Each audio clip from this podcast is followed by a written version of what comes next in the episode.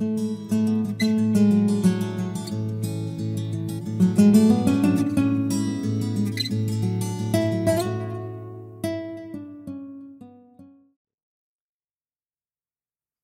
título de esta predicación es ¿Quieres ser un diácono bíblico?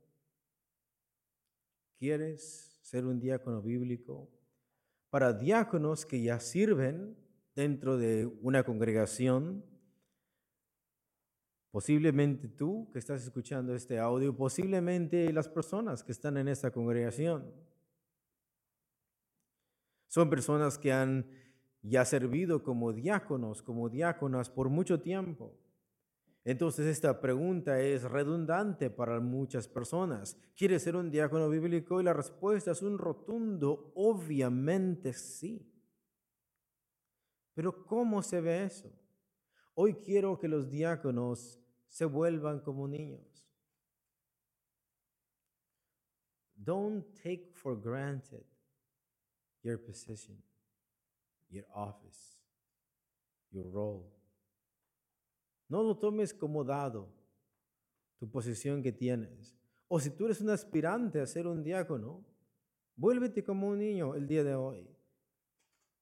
Y quiero que estés dispuesto y dispuesta a escuchar como si no supieses nada.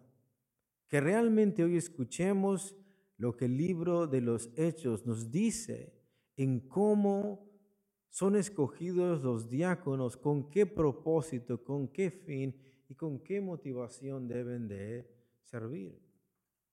En muchos de los lugares que son peligrosos, en muchos de los químicos que son peligrosos, en muchos lugares donde son lugares extremos, siempre antes de entrar, antes de abrir esa etiqueta, antes de abrir esa botella, antes de abrir esa puerta, nos encontramos con un signo de warning, de advertencia. Una vez que cruces esa puerta es un terreno muy peligroso. Tu vida puede atentar si tú tomas eso a la ligera. Y el ministerio es lo mismo. Al momento de servir, there is a warning, hay una advertencia.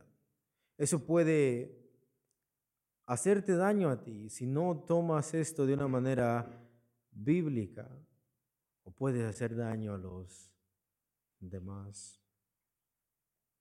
En el libro de los Hechos, por favor, en el capítulo 6, versículo 1 al 3, la Biblia nos habla acerca de cómo surgió el ministerio de los diáconos. En el versículo 1 al 3 dice así, en aquellos días como creciera el número de los discípulos, hubo murmuración de los griegos contra los hebreos, de que las viudas de aquellos eran desatendidas en la distribución diaria. Entonces los doce convocaron a la multitud de los discípulos y dijeron, no es justo que nosotros dejemos la palabra de Dios para servir a las mesas. Buscad pues, hermanos, de entre vosotros a siete varones de buen testimonio, llenos del Espíritu Santo y de sabiduría, a quienes encarguemos de este trabajo. Los requerimientos para ser un diácono en este contexto aún ni siquiera se nombran diáconos. Son tres. Su reputación de buen testimonio, su naturaleza, llenos de qué? Llenos del Espíritu Santo. O sea, recordemos que para un cristiano de la iglesia primitiva, lleno del Espíritu Santo significa que tienes el sello de alguien, significa que estás lleno de alguien, significa que eres propiedad de alguien, significa que eres un auténtico qué? cristiano. Para ellos, llenura del Espíritu Santo no era un momento de euforia en el tiempo de la alabanza, no era el hablar en lenguas y que nadie te entendiera. Para ellos, lleno del Espíritu Santo, era aquello que te autentificaba como que realmente el Espíritu Santo estaba dentro de ti y que realmente eras parte del reino de Dios. Entonces, sus requisitos son su reputación, su naturaleza regenerado, que refleje una transformación del espíritu. Y tercero, su virtud, llenos de sabiduría. Ahora a las personas que son diáconos y que sirven en sus congregaciones, personas que son aspirantes a ser diáconos y que están a prueba, personas nuevas en el diaconado que posiblemente no han escuchado este sermón acerca de cómo es ser un diácono bíblico. Quisiera que el día de hoy, como diáconos, pudieran probarse a sí mismos si realmente ustedes están dispuestos a tomar esa tarea o si ustedes están calificados para tomar esta tarea.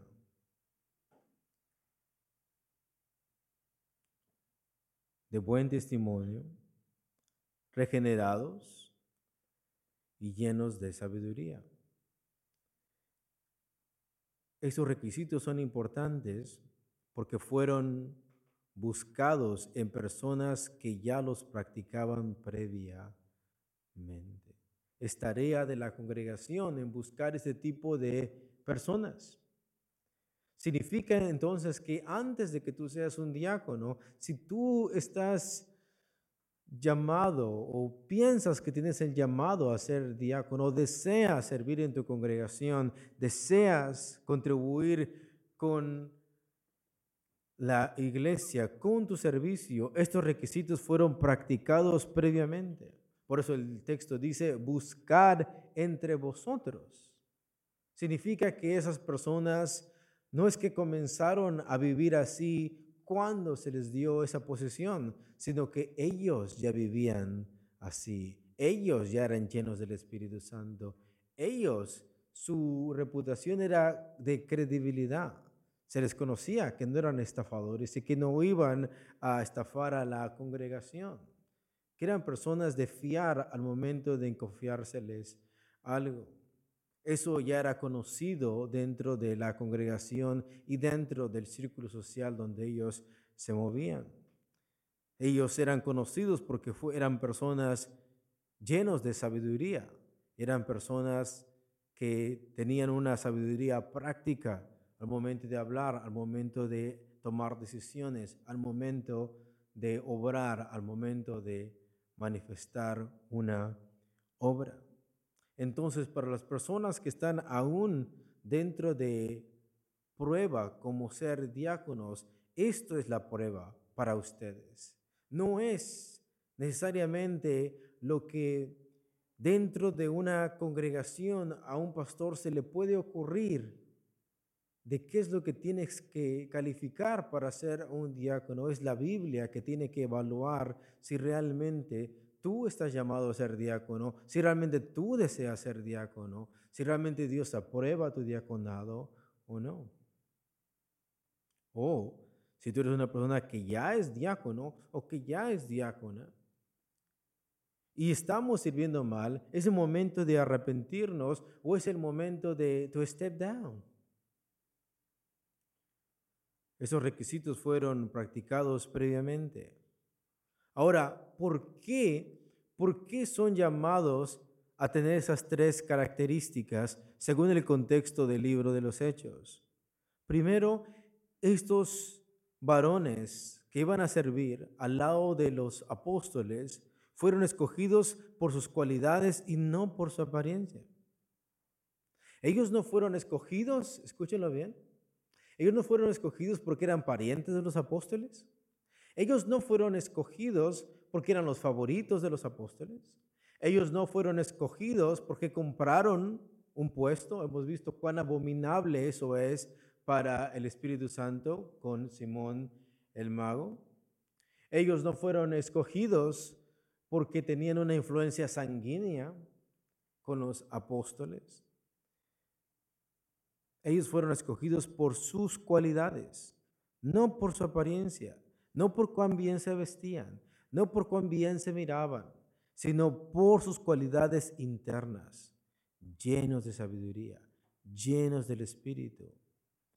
De manera que la iglesia los escogió no por cómo se miraban superficialmente. Y eso no significa que el diácono no se debe de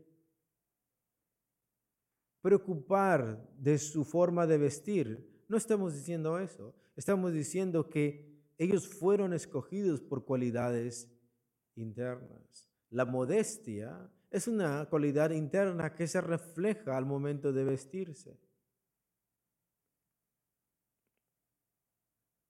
Ellos fueron escogidos por sus cualidades y no por su apariencia. Segundo, se escogieron para solucionar problemas, no para causar más. Pregúntate, si tú eres una persona que es candidato para ser diácona, para ser candidato a ser diácono, o tienes pensado, o tienes el deseo de ser diácono en la congregación, pregunta, ¿Mi forma de hablar causa problemas? ¿Mis acciones causan problemas? Al momento de servir, ¿estoy dispuesto a someterme? Al momento de servir en la congregación, en lugar de traer una solución a un problema, ¿estoy causando más?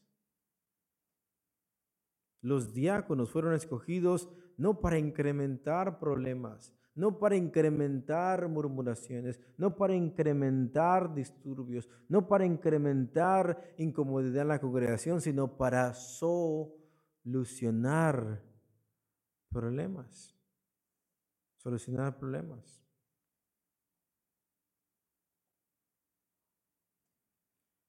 Se escogieron para solucionar murmuraciones. ¿Cuál era el conflicto en la iglesia primitiva? Que había que murmuraciones entre dos grupos dentro de la congregación y esto atentaba con un schism. Eso atentaba con una división a dónde? En la congregación. Si esto no se solucionaba, la iglesia, después de haber comido el pan y haberlo compartido, después de perseverar en la doctrina de los apóstoles, después de orar juntos y estar unánimes y compartir todo. En este momento estamos llegando al punto donde la iglesia se le está tentando con la primera división a causa de un problema interno. ¿Y qué es lo que vienen a hacer los diáconos? Los diáconos vienen llenos del Espíritu, llenos de sabiduría, precisamente para solucionar este qué? Este problema. De manera que estas personas lo que menos deben de hacer es murmurar. Si un diácono comienza a murmurar, tú no estás trayendo solución a la congregación, estás, ¿qué? Estás trayendo más problemas a la congregación. Ahora no solamente escuchas la murmuración de la congregación, sino que te añades a la murmuración de la congregación. Se escogieron para solucionar problemas como la murmuración, necesidades prácticas en la iglesia. Ellos estaban dispuestos a servir, estaban dispuestos a solucionar problemas. Pregunta, cada vez que existe un problema en la congregación práctico, no de consejería, no de predicar, no de hermenéutica, no de esas cosas. Sabemos a quién le pertenece esa obra, es así, pastores. Cuando existen eventos en la congregación, cuando existen días de conmemoración, cuando existen cosas prácticas, ¿qué tan pronto estás ahí para solucionar problemas? Tercero, fueron escogidos para mantener la unidad. fueron escogidos para mantener la, unidad y la armonía dentro de la iglesia con su servicio. Eso significa que muchas veces los diáconos van a enfrentar a hermanos, los hermanos van a tener un mal carácter, los hermanos van a murmurar, los hermanos van a tener un carácter menos cristiano que tú. Y tú estás ahí llamado para apaciguar, para mantener esa, esa unidad. Pero si tú estás desrumpiendo esta unidad dentro de la congregación o dentro de esta armonía, es lo opuesto, lo opuesto a ser un diácono bíblico. Los diáconos fueron escogidos para mantener la unidad y la armonía dentro de la iglesia con su servicio, tu servicio, tu forma, listen to me, tu forma de hablar, tu actitud, tus acciones, tus obras, tu presencia en la congregación trae unidad a la iglesia, trae armonía dentro de la iglesia. Significa que tienes dos partes que están murmurando y el diácono se pone en medio para traer esa esa unidad con su servicio, con su forma de hablar, con su forma de actuar, con su forma de servir. Esa es la tarea de quienes? De los diáconos. Y cuando un diácono o diácona funciona de esa manera, es un diácono que bíblico.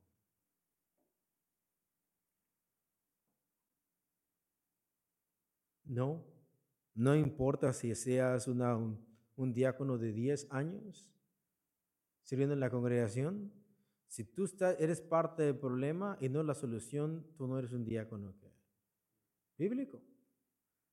Si tú eres la primera persona que se queja por el servicio que das dentro de la congregación, tú no estás llamado a ser qué? Diácono. Porque se supone que por eso tienes que ser lleno de algo. Es del Espíritu. Para venir a solucionar problemas, no para quejarte. Tú eres la solución a ese problema práctico. ¿Dónde? Dentro de la congregación. Y si no tenemos la madurez espiritual suficiente en este momento para tomar este tremendo cargo, there are more years to come. But don't come and hurt the church with your bad attitude, your bad service, your unwillingness to serve. El diácono es llamado para mantener esa unidad, para mantener esa armonía dentro de la iglesia con su servicio. Y por lo tanto tiene que tener un carácter como el de quién? Como el de Cristo. Cuarto, los diáconos son llamados a servir para cumplir la gran comisión. Tú como candidato a ser diácono o diácona, tú como diácona que ya eres en la congregación, diácono que ya eres en la congregación, o si estás pensando en ser un diácono dentro de tu congregación, los diáconos son llamados a servir para cumplir la gran comisión. Como discípulos, tú estás aquí como un discípulo, no como un aprendiz, sino como una persona formada, un discípulo que sigue a Cristo, un alumno de Cristo y como un mártir de Cristo. No solamente eres un cristiano formado, sino que eres un cristiano formado dispuesto a morir por quién? Por Cristo. Y eso se refleja primero ¿dónde? En la congregación, sufriendo por tus hermanos, sufriendo por ellos. Muchas veces queremos morir como Esteban, pero no estamos dispuestos a sufrir sirviendo en la congregación con nuestros hermanos. Somos llamados, son llamados a servir para cumplir la gran comisión como discípulos y mártires de Cristo.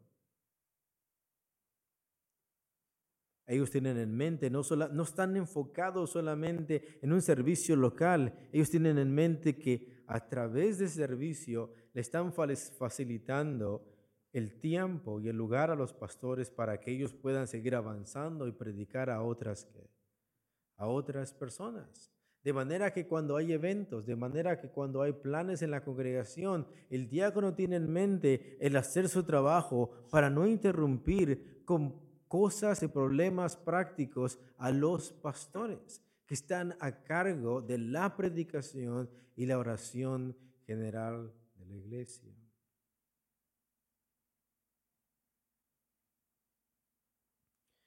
Quinto, son llamados a servir en medio de amenazas.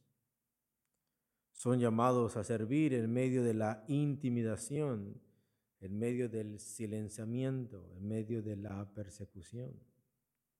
De manera que los diáconos son llamados a ser fuertes, a ser llenos del Espíritu, tener el poder del Espíritu, porque muchas veces van a servir en medio de amenazas. Va a haber la presión social sobre los hombros de los diáconos, va a haber intimidación, va a haber silenciamiento, va a haber persecución al momento de servir. Cuando se escogen estos diáconos, si tú lees el versículo 1, por favor, la primera frase dice en aquellos días. Y si tú lees en aquellos días lo que está pasando, es que Pedro y los otros apóstoles fueron encarcelados. Y después de que ellos fueron encarcelados y Pedro fue liberado, los discípulos oraron y fueron llenos del Espíritu Santo y comenzaron a predicar y los intimidaron y los azotaron. Y después de eso hubo un problema en la congregación, no solamente externo, sino interno. Y en medio de esos problemas, solamente quiero que tengas eso en mente, tienes problemas exteriores, presión, persecución, intimidación, silenciamiento allá afuera. Y en medio de ese caos, en medio de esa persecución, se te está llamando a que qué? A que sirvas. Si eres un diácono miedoso, si eres un diácono que tiene temor de predicar al momento de ser confrontado por la sociedad, al momento de sentir la presión social, al momento de que viene una pandemia, al momento de que viene problemas a tu vida y en ese momento desistes, tú no estás llamado, al menos no por ahora, a ser que diácono. Because you need to be able to handle stress, problems, struggles, hard times. Tienes que tener esa disposición de sufrir problemas, estrés, persecución. Y el momento que viene eso a tu vida, sea personal, sea general, sea en la congregación, lo primero que haces es no quieres servir o tienes miedo a servir o desistes en servir, el diaconado no es para ti. Al menos no por ahora, no por ahora. Son llamados a ser llenos del Espíritu para servir en medio de amenazas. Vemos el testimonio de Esteban en medio de que personas le están rechinando los dientes, en medio de que las manos de sus oponentes ven piedras en sus manos. Él aún ora e intercede por quienes? Por ellos. Tienes a un Felipe que ha tenido que salirse de Jerusalén por causa de la persecución. Han venido saqueando las congregaciones que se congregaban casa por casa y ahora Felipe viene huyendo y el Espíritu Santo lo envía al predicar a un desierto, a un lugar peligroso, donde él no sabe dónde va a ir y quién se va a encontrar, pero él tiene esa confianza, esa llenura del Espíritu, de estar sensible a su voz y de obedecer y someterse a la palabra de Dios más que a sus emociones y sus circunstancias. De manera que el diácono tiene que tener esa habilidad de poder soportar presión, soportar persecución, estrés, intimidación y en medio de eso el diácono o la diácona tiene que tener el carácter suficiente y estar llena o lleno del Espíritu lo suficientemente para seguir sirviendo, aún, aún si dentro de esa persecución la iglesia es perseguida, la iglesia es dividida a causa de la persecución, tal creyente tiene que estar dispuesto a seguir sirviendo y predicando de quién? De Cristo. Punto número 6. Los diáconos son llamados a servir para lidiar y solucionar problemas internos. No solamente tienen que tener la capacidad de poder soportar amenazas de afuera, la intimidación, el silenciamiento, la persecución allá afuera. No solamente es esto, solamente quiero que veas la psicología de los diáconos aquí. Tienen que tener, tienen que tener la habilidad de parte de Dios de poder ellos lidiar con la presión de afuera, con la intimidación de afuera, la persecución de afuera, y cuando llegan a la congregación, ¿qué es lo que encuentran? Problemas. Y ellos son los que son llamados a qué? A solucionarlos. Muchas veces el mundo te va a tratar mal y muchas veces la congregación te va a tratar mal. Y en ese momento muchas personas que no están llenas del Espíritu, que no están llenas de sabiduría, no saben cómo arreglar esas situaciones. Y por tanto tienen miedo de confrontar, tienen miedo de hablar con tal hermano, tienen miedo de hablar con tal hermana, tienen miedo de platicar esas cosas frente a frente, tienen miedo de solucionar problemas porque les falta la llenura de qué? Del Espíritu Santo. El típico, si ella no lo hace, yo tampoco. Y si eso no está listo, eso no es mi parte. Y así, y así, y así, y así. Y cuando menos sentimos, ya no estamos llenos del Espíritu Santo sirviendo a las mesas. Estamos llenos de ego, llenos de soberbia, que no queremos someternos los unos a los otros. ¿Tenemos un ejemplo de eso en la Biblia? Ruego, Evodia, ruego a Sintique que sean de un mismo sentir en el Señor.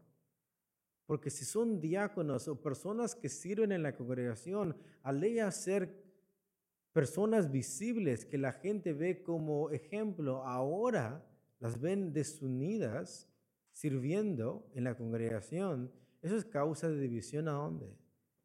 En la congregación.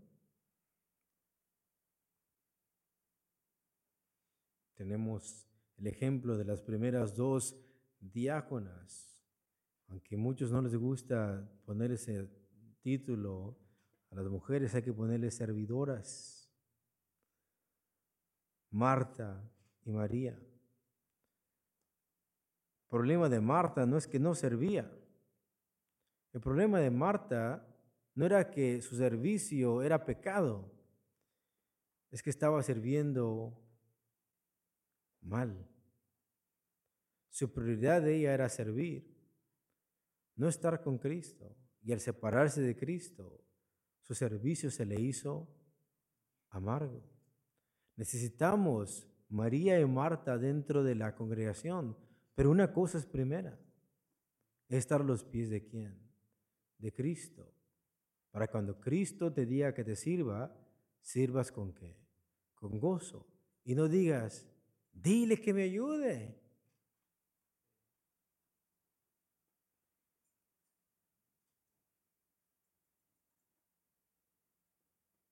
No hay nada más triste que mirar diáconos sirviendo decepcionados dentro de la congregación. Decepcionados los unos de los otros, esperando que uno haga una cosa y si no lo hace, me siento mal y por tanto guardo rencor o busco hacer las cosas de una manera mediocre. Esa es la actitud de Marta.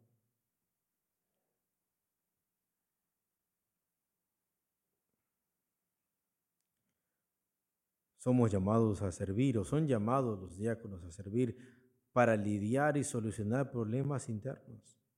O sea, si miras algo mal, precisamente por eso se te llamó diácono o diácona, para solucionar esto.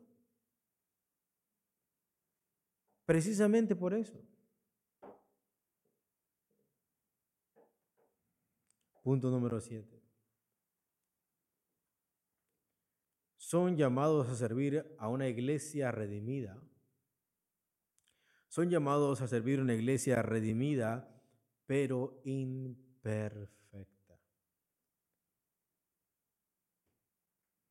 El diácono tiene que tener en mente que va a haber hermanos que tienen dos años de ser convertidos y hay hermanos que tienen 15.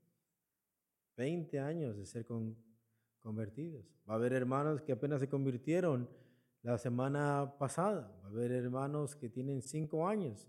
Va a haber personas que te van a decir muchas gracias por tu servicio y otros donde van a tirarte el bote de la basura. Donde muchos van a agradecerte por tu trabajo y muchos van a decir que nada de lo que haces está bien. son llamados a servir una iglesia redimida.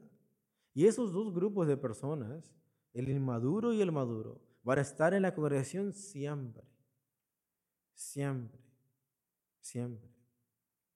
Y el que es llamado a servir tiene que tener en mente que esos dos grupos de personas se han confesado a Jesús como Señor y Salvador. Ellos dos, esos grupos, aquel que nos trata bien y aquel que nos trata mal, está aprendiendo y está madurando está en su proceso de santificación. Estos dos grupos de personas, por los dos murió quién? Cristo.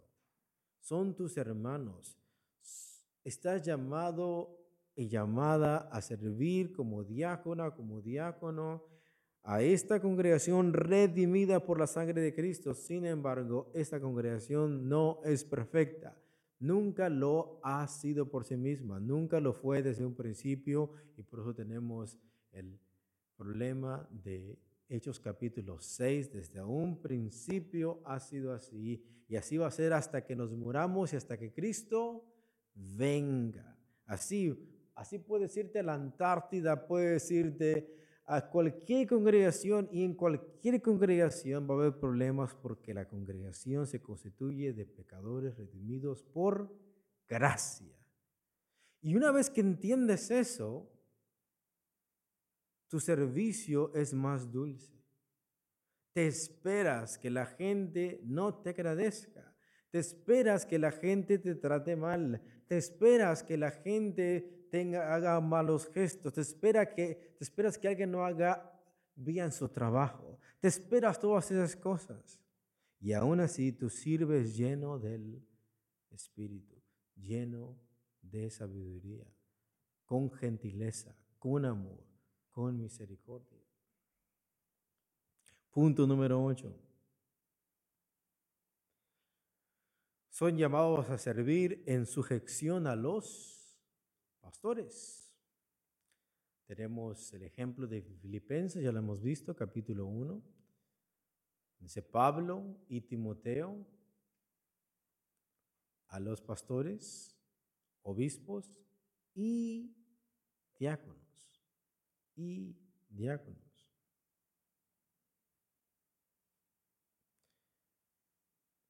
De manera que cuando tenemos diáconos en la congregación no tenemos dos distintos poderes dentro de la congregación. Tenemos un poder y tenemos dos grupos de personas sujetos, sujetos.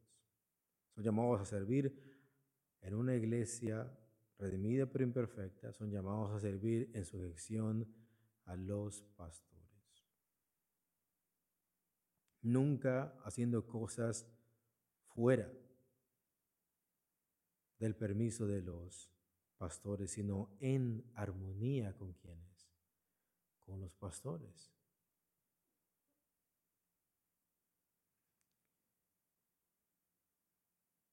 ¿Qué tanto me sujeto a mis pastores?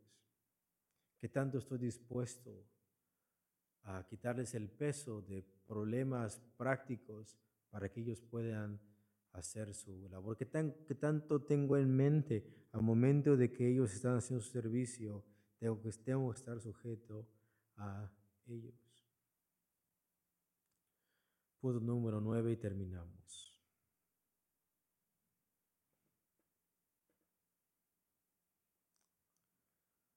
Esto lo vamos a mirar para el siguiente estudio.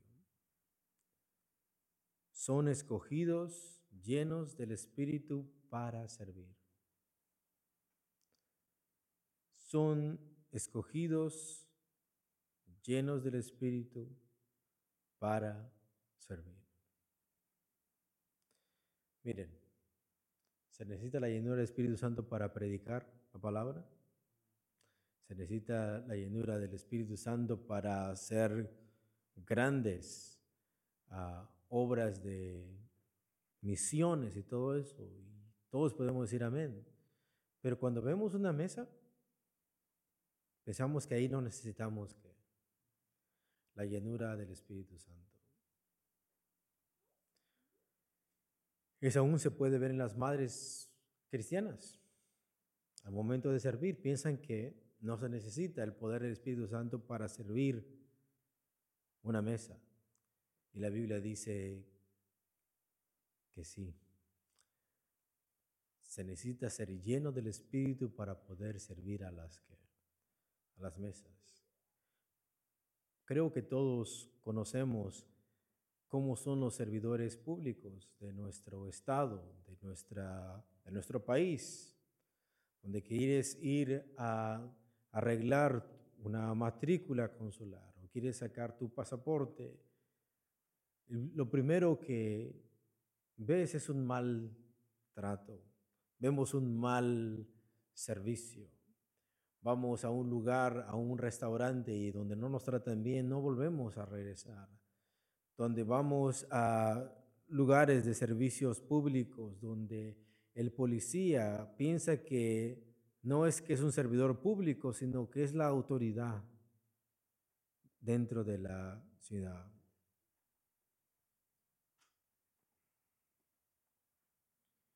Pero el diácono es llamado a servir distinto. Es llamado a servir lleno del Espíritu para realmente servir bien, para servir con excelencia, para, servir de una manera amorosa, que su servicio realmente se vea el carácter de quién? De Cristo. Ellos deben ser las personas que reflejan ese carácter gentil, bondadoso, amoroso al momento de servir.